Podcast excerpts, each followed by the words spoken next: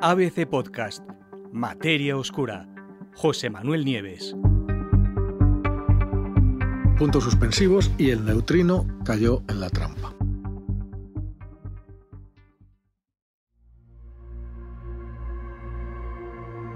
Se las conoce como las partículas fantasma. Y por primera vez, un equipo de físicos ha conseguido crearlas en un laboratorio. Es posible que los neutrinos estén entre las partículas subatómicas más abundantes de todo el universo, pero no tienen carga eléctrica y son tan ligeros que apenas interactúan con el resto de la materia. De hecho, la atraviesan limpiamente, como si no existiera. Cruzan planetas, estrellas, personas de un lado a otro, y salvo en raras excepciones, no colisionan ni interactúan con ninguno de los átomos de los que están hechos los objetos sólidos.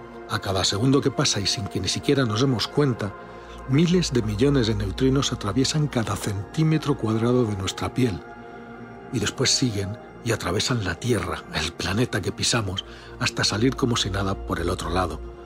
Como auténticos espectros subatómicos, los neutrinos simplemente se deslizan a través de la materia como si no estuviera allí. Y ahora, por fin, el fantasma ha sido capturado por una máquina. El hito ha sido conseguido por físicos de la Universidad de California, Irvine.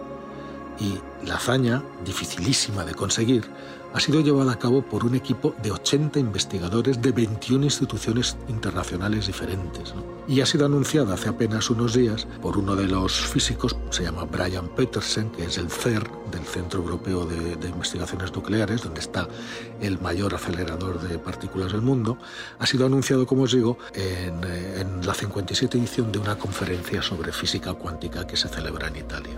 Desde luego, el hito es el resultado más reciente de un pequeño detector que se llama FASER, que está diseñado y construido por un grupo internacional de físicos y que está instalado en el CER. Ahora os hablaré de él. Es pequeñito, es como un detector secundario. Y lo que hace el FASER es que escruta y clasifica las partículas subatómicas que se producen en las colisiones dentro del gran anillo del colisionador de hadrones. Sabéis que tiene un anillo de 27 kilómetros donde se aceleran protones en direcciones opuestas se hacen chocar y cuando chocan la energía que se libera genera nuevas partículas. Bueno, pues los grandes detectores, los cuatro grandes detectores de este anillo, buscan y localizan partículas, pero este pequeño detector auxiliar es el único que ha sido capaz de encontrar neutrinos. Lo que han descubierto son neutrinos que proceden de una fuente completamente nueva, porque los que se conocían hasta ahora había que capturarlos del espacio.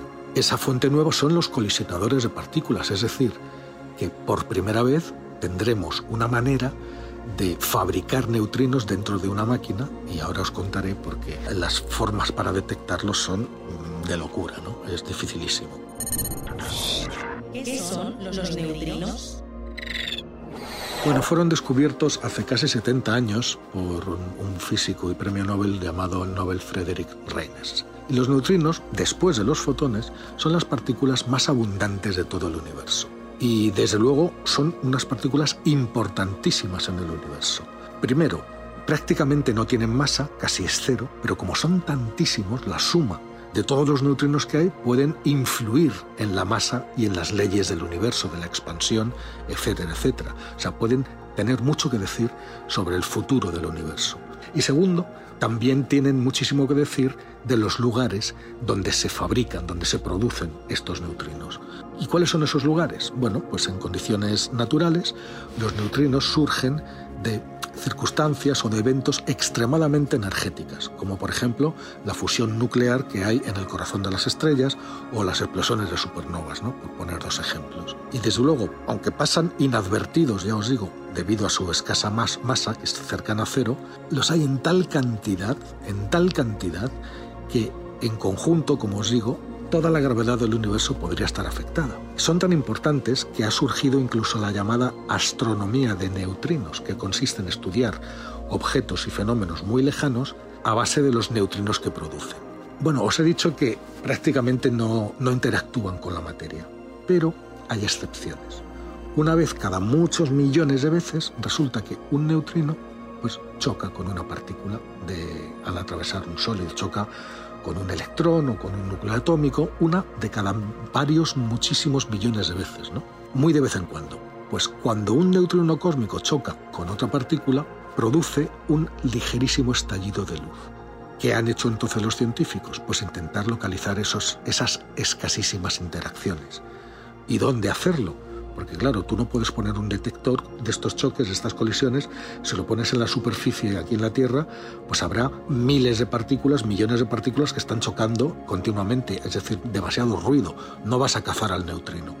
Entonces, ¿dónde nos tenemos que ir? Nos tenemos que ir a un lugar donde solo los neutrinos sean capaces de llegar, porque atraviesan la materia como si nada.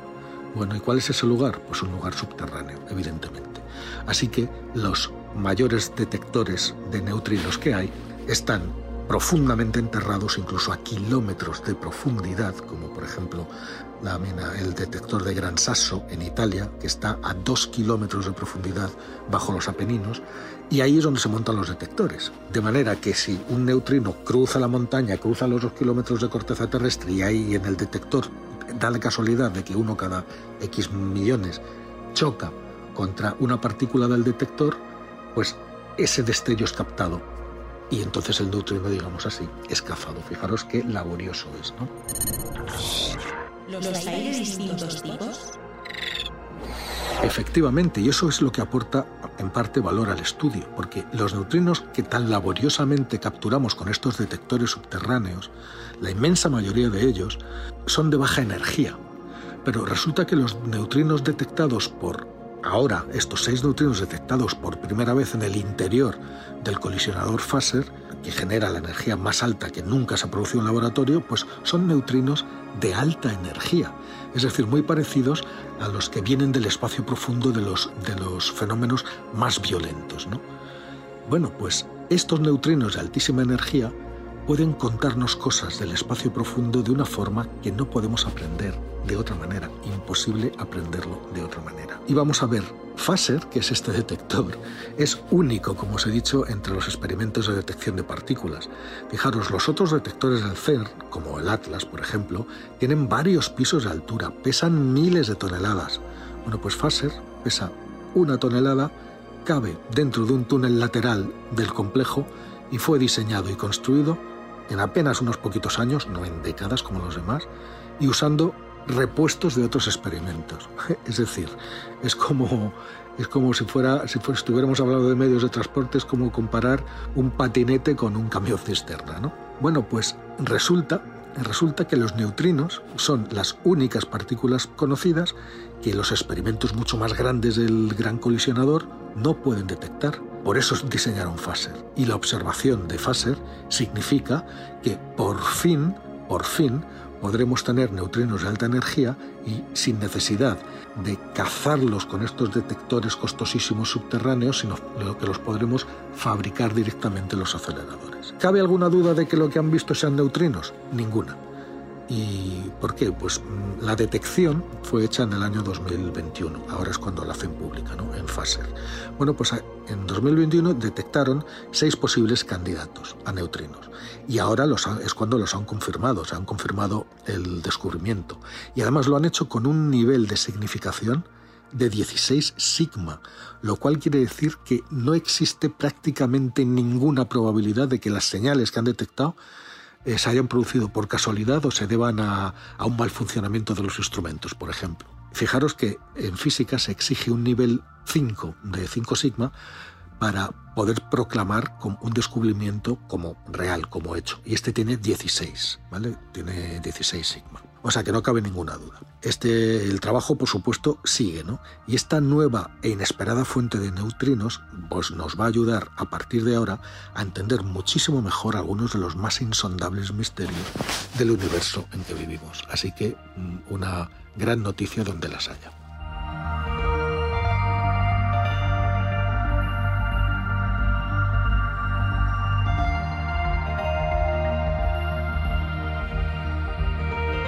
Puedes escuchar todos los episodios en abc.es, iVoox, Wanda, Spotify, Apple Podcast y Google Podcast.